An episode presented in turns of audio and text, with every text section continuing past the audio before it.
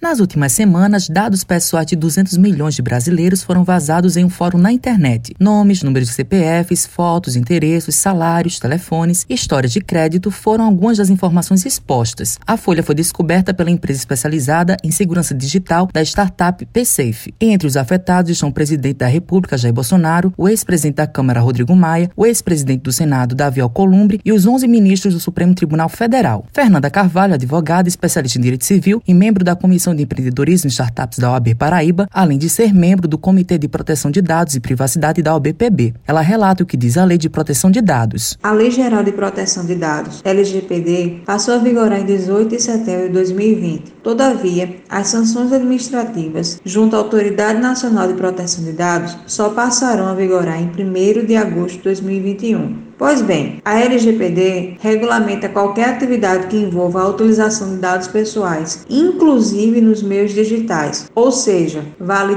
tanto para o ambiente físico quanto para o ambiente digital, por pessoa natural ou jurídica no território nacional ou em países onde estejam localizados os dados. A especialista pontua quais são as penalidades de quem cometer esse crime. No âmbito penal, a invasão de dispositivo informático para subtração de dados pessoais pode ensejar a punição pelo artigo 154-A do Código Penal. Por outro lado, a Lei Geral de Proteção de Dados, no artigo 52, já traz à tona que a Autoridade Nacional de Proteção de Dados pode sujeitar aplicar sanções administrativas contra aqueles agentes de tratamentos que cometerem o vazamento de dados. Coronel Arnaldo Sobrinho é especialista em crimes cibernéticos e comenta quais são as orientações da polícia caso uma pessoa tenha dados vazados na internet. Primeiro, dizer a preocupação do porquê desses dados. São informações pessoais em que criminosos podem assumir a nossa identidade nesses tempos de pandemia, especialmente, em que a maioria dos serviços são feitos remotamente.